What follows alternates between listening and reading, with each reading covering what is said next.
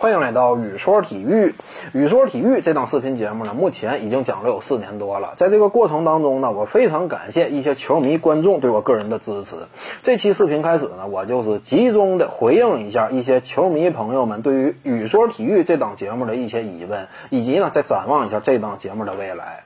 当然，由于时间有限啊，这期视频呢，主要就讲这么三个问题。首先，第一个问题呢，那就是很多球迷啊一直在问我，哎，宇哥，你平时在讲这个脱口秀体育的时候，为什么怎么不能够在你的视频当中插入一些比赛细节、比赛片段呢？这样一来，不能够让你的讲述更加清晰，让球迷了解的更加透彻吗？这个一方面呢，是因为啊，目前在体育领域版权管理那是相当严格的，让我在脱口秀视频当中加入体育片段，这个是基本做不到的。再有一点呢，就算能够做到啊，那么插入这些比赛片段之后呢，这会导致一种情况出现，那就容易形成一种趋势。什么趋势呢？我的脱口秀视频变成了大量比赛片段的拼接，然后呢，再加这么一段 BGM，再配上一些旁白。那么这么一来呢，整个节目形式就会发生翻天覆地的改变。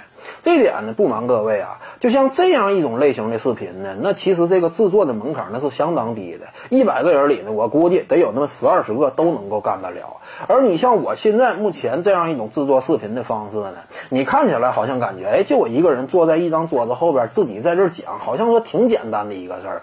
但如果说你是这个行业内的人，你真正懂行的话，你就会清楚，我现在做的这样一种这个节目形式，那可以说门槛是相当高的。这个一点都不是我吹啊，就以我这样一种纯粹的单口脱口秀的方式讲综合体育，而且呢，在一些比赛赛事结束之后，我能够在半个小时到一个小时之内，就在我的视频首发平台将我的体育评论与观众见面。可以说呢，目前全国范围内，我说的一点都不夸张，能够替代我干得了这个活的，可以说寥寥无几。那么既然说我连这种高门槛的活我都能够轻松自如的应对，那么我为什么要干那种低门槛的事儿呢？这个也是不合理的。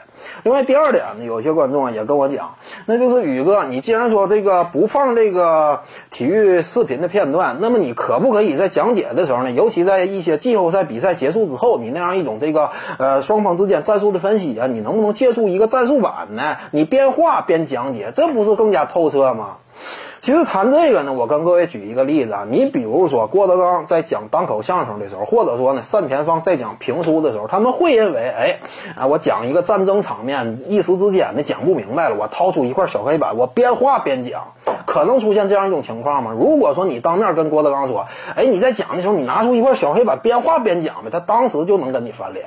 这个是什么？呢你就是对人家吃饭手艺的一种质疑了。以我来讲呢，我跟以上那两位那天差地别，完全不可同日而语。我跟他们是完全比不了的。但是呢，在表达这一方面，我也是有自己的坚持和底线的。你要说让我讲着讲着拿一块小黑板去讲，这个是不符合我自己对于自身节目底线的这样一种认知的。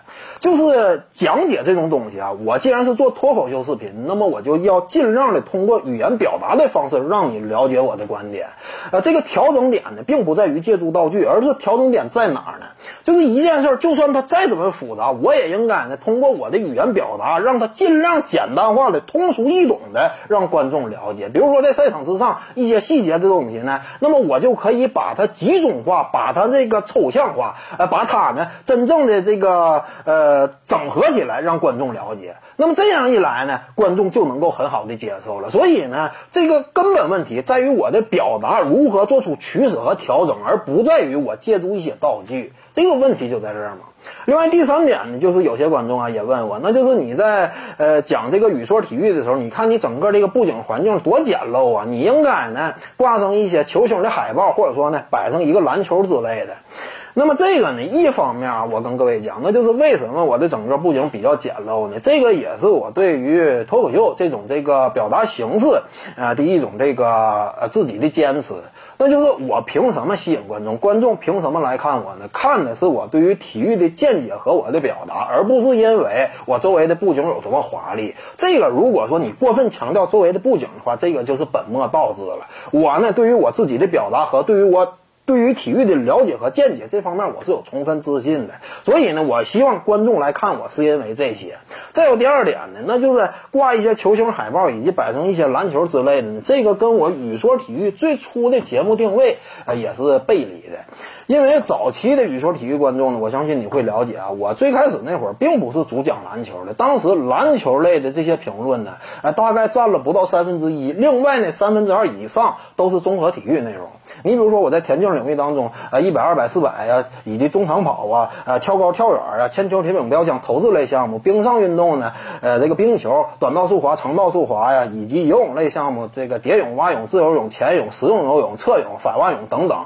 再包括你像这个球类项目，乒乓球、台球啊，网球，呃，曲棍球，呃，橄榄球、棒球，以及等等，所有这些综合体育项目，包括一些冷门的呃体育项目，以及你一些极限运动，我讲了非常多这类东西，大概有那么百十来种左右。这是我一开始节目的这样一种形式。当时我做语说体育呢，我有一个初衷，那就是我想讲遍所有体育项目，因为我对于体育本身有非常强烈的热爱，同时呢也有非常强烈的好奇心。我对于任何一个体育项目都有这个琢磨的兴趣。当时呢，我就是想以一种视频脱口秀的方式，对于我自己对于体育的了解、学习过程呢，做这么一个记录。如果说有观众看的话，那更好了，双方之间分享沟通一下嘛。这是我一开始做节目的初衷。但是后来呢，随着这个讲篮球，呃，讲的开始逐渐多了之后呢，因为篮球这东西，它和其他的综合体育项目有一个不同，其他综合体育项目呢，哎，它这个面对的观众群体相对来说都比较小众。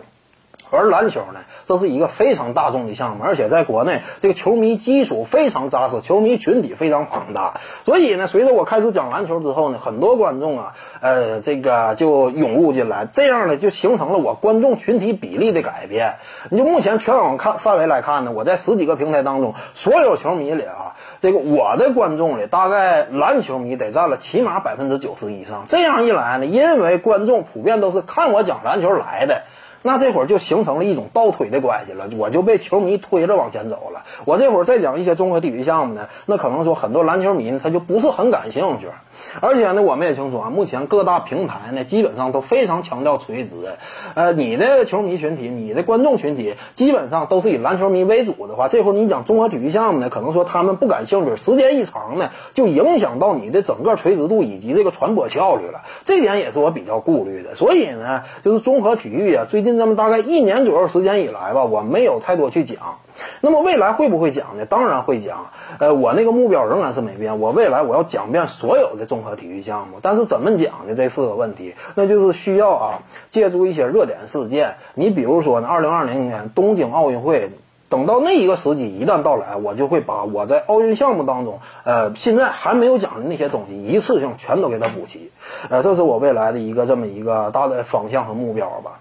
呃，本期呢就跟您各位聊到这儿，下期开始呢，我们还会呃针对观众的一些疑问呢，进行一下这个集中的回应。搭讪的五个金牌技巧目前已经上线了。各位观众，如果说在偶遇心仪女孩的时候不想要错过缘分，而想要抓住爱情的话，那么我推荐您呢点击进入到我的专栏页面当中进行观看。看完之后呢，你会感觉醍醐灌顶的哦，原来这么简单，就是这么简单。本期呢就跟您各位聊到这儿。如果你喜欢本视频呢，点击屏幕右下角的订阅。咱们下期再见。徐静宇的八堂表达课目前已经上线了，在今日头条 APP 中搜索徐静宇，进入到我的个人主页当中。在专栏页面下，您就能够找到它了。